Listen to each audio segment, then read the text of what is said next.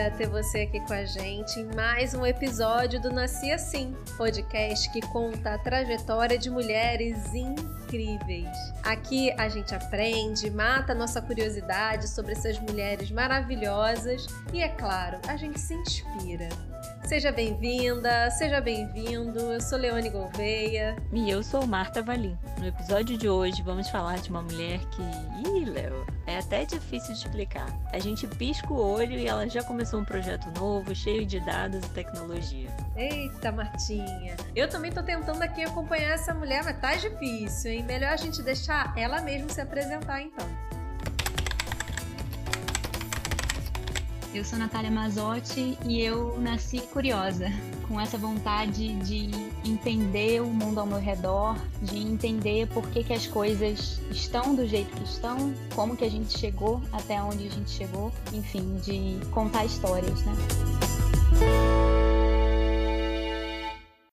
Natália, seja muito bem-vinda a esse podcast. Para quem não conhece a Natália, ela é jornalista, mas é uma jornalista diferente, ela trabalha com dados. Aí tem muita gente que pergunta, ué, mas peraí, jornalista não trabalha com dados? Tá confusa? Fica com a gente que a gente vai te explicar melhor como é que funciona essa história. Isso mesmo, Martinha. A Natália Mazotti fundou a Escola de Dados, foi diretora executiva da Open Knowledge Brasil, cofundou e dirigiu a Gênero e Número, primeira iniciativa de dados com foco em gênero da América Latina, e a agência digital J. O currículo é extenso, mas a gente quer saber mesmo, Natália, quem é você?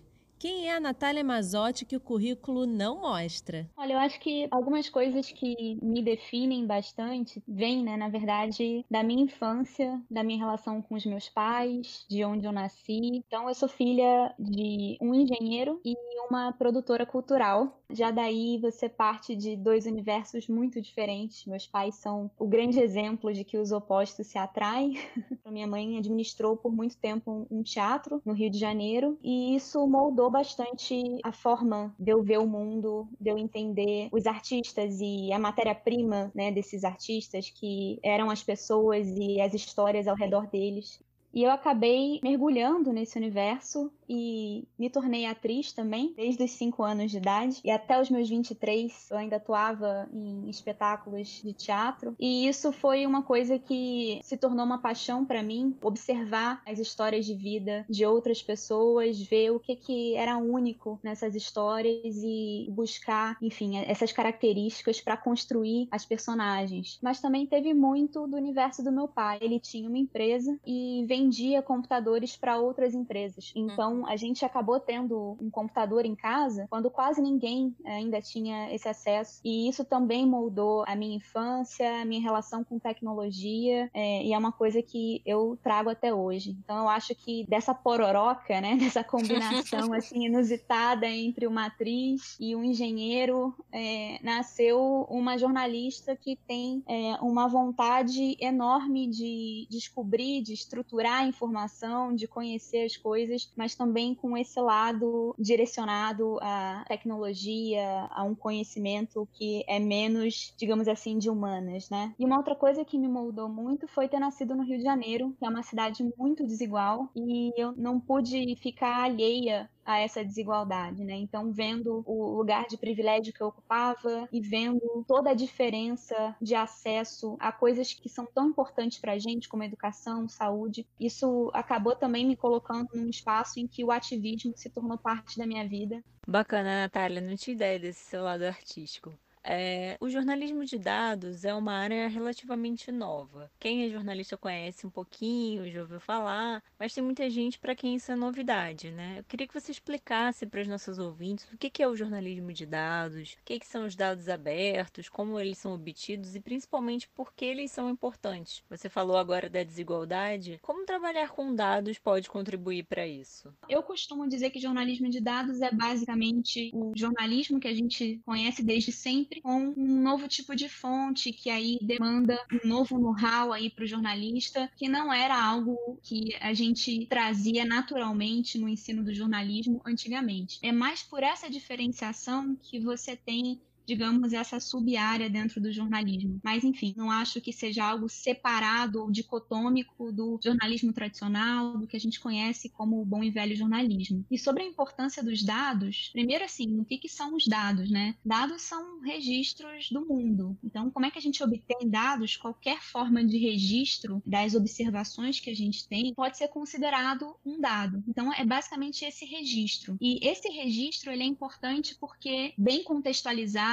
e analisado, ele se torna uma informação que é essencial para a gente entender o mundo que a gente está vivendo, né? E para a gente fazer leituras de como que esse mundo vai evoluir, vai progredir. Então, a ideia do, do dado é basicamente essa matéria-prima para a informação que faz com que a gente entenda como que a gente pode guiar as nossas vidas. E como você descobriu esse universo? Como entrou o jornalismo de dados na sua vida? Então, eu acho que o jornalismo de dados, na verdade, foi até um acidente. Desde, na verdade, o início da, da faculdade, eu fui me envolvendo com projetos que tinham relação com tecnologia. Eu comecei como bolsista de iniciação científica na ECO, num projeto chamado Pontão de Cultura, e antes disso, até eu sugeri e ajudei, né, de um certo modo, uma das minhas orientadoras na graduação, que foi a Ivana Bentes, a formatar um curso chamado Cultura Digital. Então eu estava muito imbricada nesse universo da tecnologia e da cultura digital e acabei começando a conhecer e a participar de comunidades que envolviam tecnologia e participação política. Uma delas é a transparência hacker, né? Então, eu acho que isso foi também um pouco moldando a minha visão de como que a tecnologia e contar histórias com o auxílio da tecnologia podiam mudar o mundo. E aí, no meio disso, né, enquanto eu ainda estava na graduação, em 2008 eu fiz uma viagem de intercâmbio, fiquei um tempo nos Estados Unidos e aí tive uma oportunidade que foi de participar de um workshop com um treinador do IRE,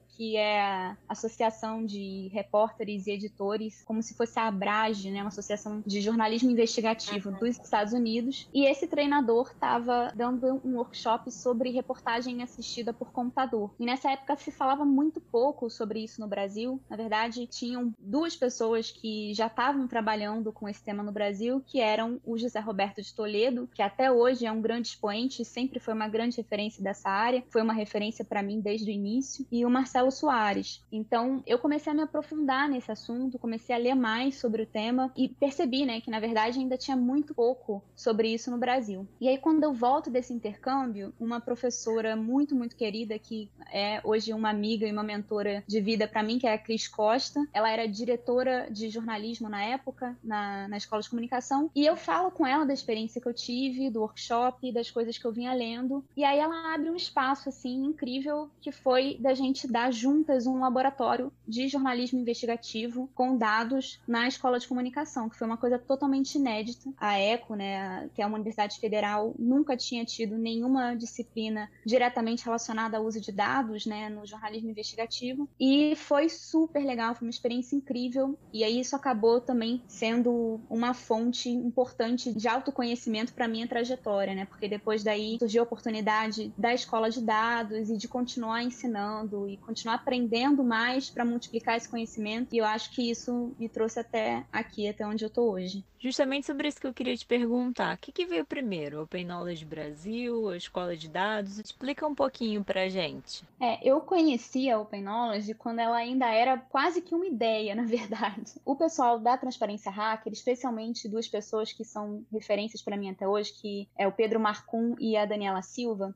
eles estavam organizando uma viagem com um ônibus hacker, foi um ônibus que eles conseguiram comprar via crowdfunding, né, enfim, com apoio da comunidade, para levar ativistas do Sudeste até Brasília no encontro da parceria de governo aberto. Nessa viagem estavam o Rufus Pollock, que é o fundador da Open Knowledge Internacional, né, da Open Knowledge que começou em Cambridge, no Reino Unido, e o Tom Zanella, que é um físico e é um cara que nessa época estava pensando já em formatar um capítulo da Open Knowledge no Brasil. A ideia dele era que a gente precisava muito de uma organização que trabalhasse esse advocacy por transparência, por ciência aberta, por abertura de dados no Brasil. E ele começou a articular essa história nesse ano. E aí a Open Knowledge ela é fundada no ano seguinte, em 2013. E nessa viagem, né, dentro desse ônibus, eu conversei com o Tom e contei para ele da, da experiência de jornalismo de dados na escola de comunicação na UFRJ. E aí ele falou: olha, olha que legal o que está acontecendo lá no Reino Unido. Eles estão criando um programa para fomentar o uso de dados entre jornalistas. E o nome desse programa é School of Data. E quando ele falou isso, eu achei genial. Então, nessa conversa com o Tom, também surgiu um embrião da escola de dados no Brasil, porque aí a conversa foi evoluindo e tal. E ele me chamou para ajudar a formatar esse capítulo, né? Essa viagem aconteceu em 2012, se eu não estou enganada. Eu sou péssima com datas, mas acho que foi em 2012. em 2013, eu me mudei para Barcelona. Eu fui fazer uma pós em Barcelona. E aí acabei um pouco distante disso, mas fui ajudando de Barcelona mesmo a construir esse capítulo no Brasil com outras pessoas que estavam envolvidas ali. Uma delas, inclusive, meu atual marido. E aí, em novembro de 2013, a Open Knowledge já estava estruturada, né, instituída formalmente no Brasil. E em novembro de 2013, a gente lança o capítulo da Escola de Dados em um evento de jornalismo investigativo que teve no Rio de Janeiro. Então, começou daí essa história. É, os dois primeiros anos da escola foram anos em que a gente estava realmente trabalhando de forma mais voluntária. E aí, depois, a coisa foi avançando e eu acho que hoje a gente está num momento muito mais maduro, com uma comunidade em torno do projeto e assim, fico muito orgulhosa de ter participado disso, ter ajudado desde o início. Imagino, gente, quanta coisa, quanta história. Então essa faculdade rendeu vários frutos na sua vida, hein? Nossa, que muito, legal. muito. E eu tenho, tenho muitas referências nessa faculdade, a qual eu sou muito grata. A Ivana Bentes é uma referência para mim, a Cris Costa, são duas mentoras que eu carrego até hoje, são pessoas muito queridas. Bem, tem gente de várias áreas ouvindo a gente nesse podcast, Natália, inclusive do jornalismo. E algumas dessas pessoas podem estar interessadas, né, em saber mais sobre jornalismo de dados, quem sabe até pensando em seguir carreira. Quais são os conhecimentos necessários para trabalhar nessa área? É preciso entender de programação, por exemplo? Olha, eu acho que você pode ficar super completo aí na sua caixa de ferramentas, mas eu acho que o essencial, na verdade, são coisas que o bom jornalista, né, já traz na sua caixa de ferramentas desde sempre, que é a curiosidade, né, você ser curioso e, e levantar questões sobre o mundo à sua volta, e o senso crítico. Eu acho que sem senso crítico é muito difícil você fazer um bom trabalho de jornalismo de dados, porque os dados eles podem levar você a conclusões equivocadas equivocadas muito facilmente. Então, você precisa ter um senso crítico e ter aquele, digamos, apito interior quando tem alguma coisa errada, né? Aquele, uhum. aquele senso que vem é, meio que instintivo para te impedir de prosseguir com uma ideia que é equivocada. Então, acho que essas são duas coisas que são meio que gerais, soft skill, assim, mas enfim, eu acho que para começar nessa pergunta foi, foi como é que a gente começa, eu uhum. sugeriria acessar os materiais que estão disponíveis, principalmente materiais para iniciantes, né? Eu acho que se você pega um material que é um pouco mais complexo e mais aprofundado, quando você ainda não tem é, a noção do básico, isso pode assustar e pode acabar sendo um desincentivo para continuar uhum. buscando, né? Então eu sugiro que se comece nos tutoriais mais básicos, que são dados, é, como trabalhar planilha eletrônica, quais são as funções principais que a gente utiliza quando a gente está trabalhando em planilha, enfim, o básico de design da informação, por que, que a gente constrói um gráfico de uma maneira e não de outra, como é que a gente apresenta os insights que a gente extrai dos dados de uma maneira que seja palatável para o nosso público e que indique realmente aquilo que a gente está querendo informar, né, que tem uma função de informar muito mais do que uma, uma função de embelezar ali a sua matéria.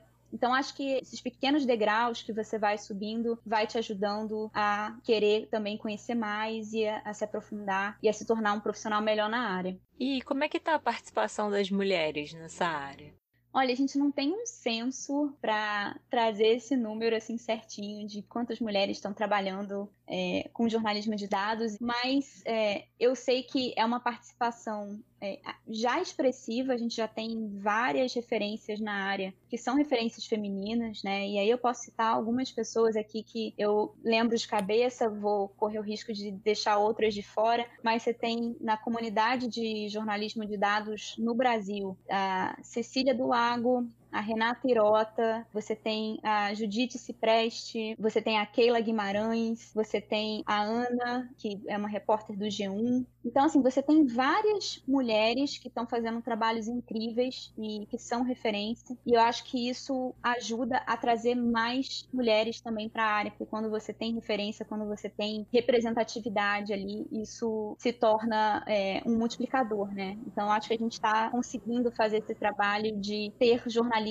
mulheres interessadas nesse universo e fazendo um trabalho significativo e de referência. Certeza, representatividade é fundamental, né? E falando sobre isso, já que a gente está falando de mulher, de dados, enfim, conta pra gente como é que surgiu a revista Gênero e Número.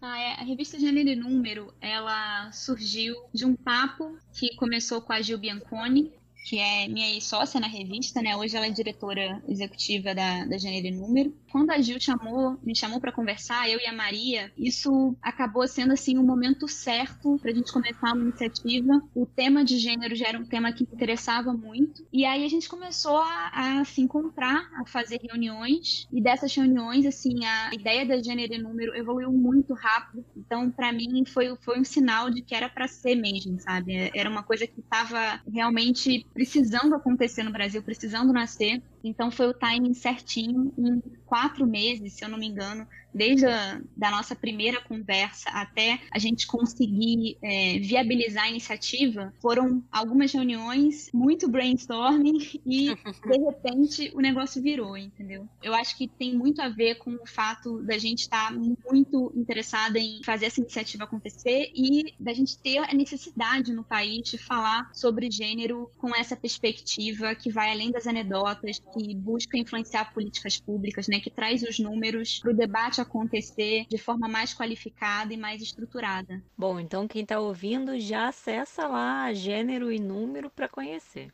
Bom, aqui no Brasil a gente tem a Lei de Acesso à Informação, né, que é de 2011, é mais ou menos um pouquinho depois que surgiu ali a escola de dados, o Open Knowledge, e vira e mexe essa lei, ela está nos noticiários, né? Seja em relação aos prazos de resposta, em relação a quem tem o poder de classificar a informação, ou seja, tornar uma informação confidencial. Vira e mexe a gente ouve notícias desse tipo. Eu queria saber como que o Brasil está em relação a outros países em termos de acesso à informação e transparência de dados. Como é que você vê esse cenário?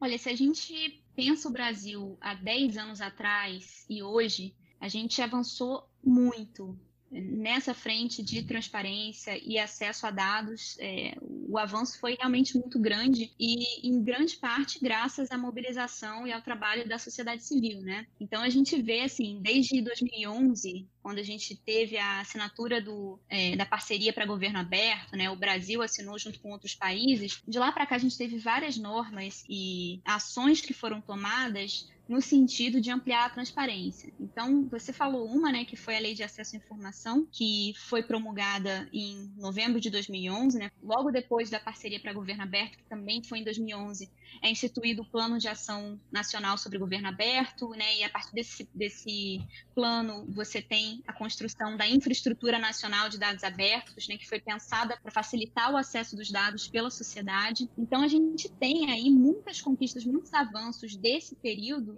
que se mantém até hoje, né, e que permitem que, que esse direito de acesso à informação seja realmente exercido pelos cidadãos. Então, é, é um arcabouço de normas que foi construído nessa época que hoje é essencial para a democracia no Brasil. Você acha que teve um retrocesso nesses últimos anos? Olha, eu acho que eh, a gente vê algumas dificuldades em termos de acesso à informação nos últimos anos. Jornalistas que têm relatado é, não conseguir acessar os dados que eles precisam, quando eles, inclusive quando eles utilizam a lei de acesso à informação. E assim, com relação à comparação com outros países, da última vez que a Open Knowledge Internacional fez esse levantamento, o Brasil ficou em oitavo lugar é, no índice de dados abertos. Então, não é uma colocação ruim, mas o que a gente precisa realmente é continuar monitorando o cumprimento das leis que a gente tem, né, do arcabouço jurídico que a gente construiu aí nos últimos anos, para que não haja nenhum, nenhum retrocesso nessa frente.